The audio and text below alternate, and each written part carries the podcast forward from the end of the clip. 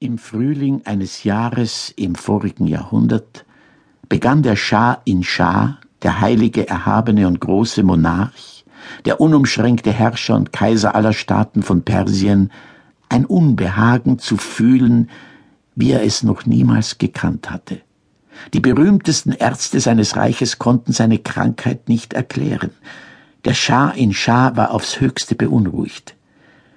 In einer schlaflosen Nacht ließ er den Obereunuchen Patomenos kommen, der ein Weiser war und der die Welt kannte, obwohl er den Hof nie verlassen hatte.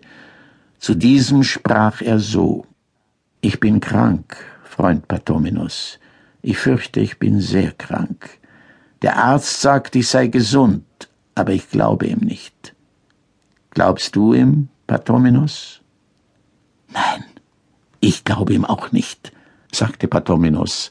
Es gibt, Herr, viele Krankheiten. Die Doktoren sehen sie nicht, weil sie darauf abgerichtet sind, nur die Krankheiten der körperlichen Organe zu beachten. Was aber nutzt dem Menschen ein gesunder Leib mit gesunden Organen, wenn seine Seele Sehnsucht hat? Woher weißt du, dass ich Sehnsucht habe? Ich erlaube mir, es zu ahnen. Und wonach sehne ich mich? Das ist eine Sache, erwiderte Patrominus, über die ich eine Weile nachdenken müsste. Der Eunuch Patrominus tat so, als dächte er nach, dann sagte er Herr, eure Sehnsucht zielt nach exotischen Ländern, nach den Ländern Europas zum Beispiel. Und wohin? Herr, sagte der Eunuch, es gibt vielerlei Länder in Europa. Es hängt alles davon ab, was man eigentlich in diesen Ländern sucht. Und was glaubst du, dass ich suchen müsste, Patrominos? Herr, sagte der Eunuch, ein so elender Mensch wie ich weiß nicht, was ein großer Herrscher suchen könnte. Patrominos, sagte der Schah, du weißt, dass ich schon wochenlang keine Frau mehr angerührt habe. Ich weiß es, Herr, erwiderte Patomenos. Und du glaubst, Patomenos, das sei gesund? Herr, sagte der Eunuch und erhob sich dabei ein wenig aus seiner gebückten Stellung, man muss sagen, dass Menschen meiner besonderen Art nicht viel von derlei Dingen verstehen. Ihr seid zu beneiden. Ja, erwiderte der Eunuch und richtete sich zu seiner ganzen fülligen Größe auf. Die anderen Männer bedauere ich von ganzem Herzen. Warum bedauerst du uns, Patominos? fragte der Fürst.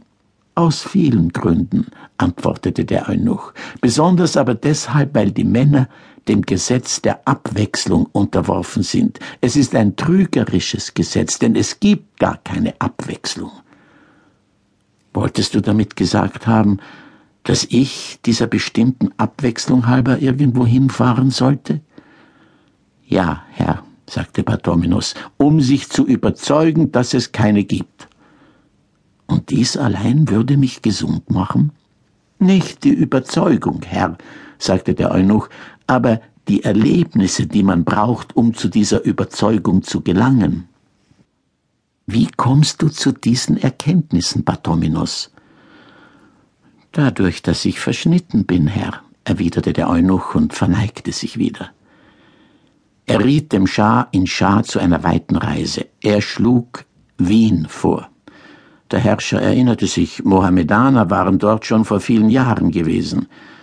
Herr, es gelang ihnen damals leider nicht, in die Stadt zu kommen. Auf dem Stephansturm stünde sonst heute nicht das Kreuz, sondern unser Halbmond. Alte Zeiten, alte Geschichten. Wir leben in Frieden mit dem Kaiser von Österreich. Jawohl, Herr.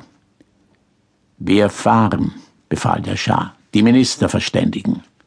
Und es geschah, wie er befohlen hatte. Ein paar Tage kreuzte das bräutliche Schiff des Schahs im blauen Meer, denn man getraute sich nicht dem großen Herrn zu sagen, dass man auf eine Antwort des persischen Botschafters in Wien warten müsse. Nach anderthalb Tagen schon wurde der Schah ungeduldig. Obwohl er sich um den Kurs des Schiffes nicht kümmerte, konnte er doch nicht umhin zu bemerken, dass immer wieder das gleiche Stück der Küste auftauchte, die er eben verlassen hatte. Auch ihm schien es allmählich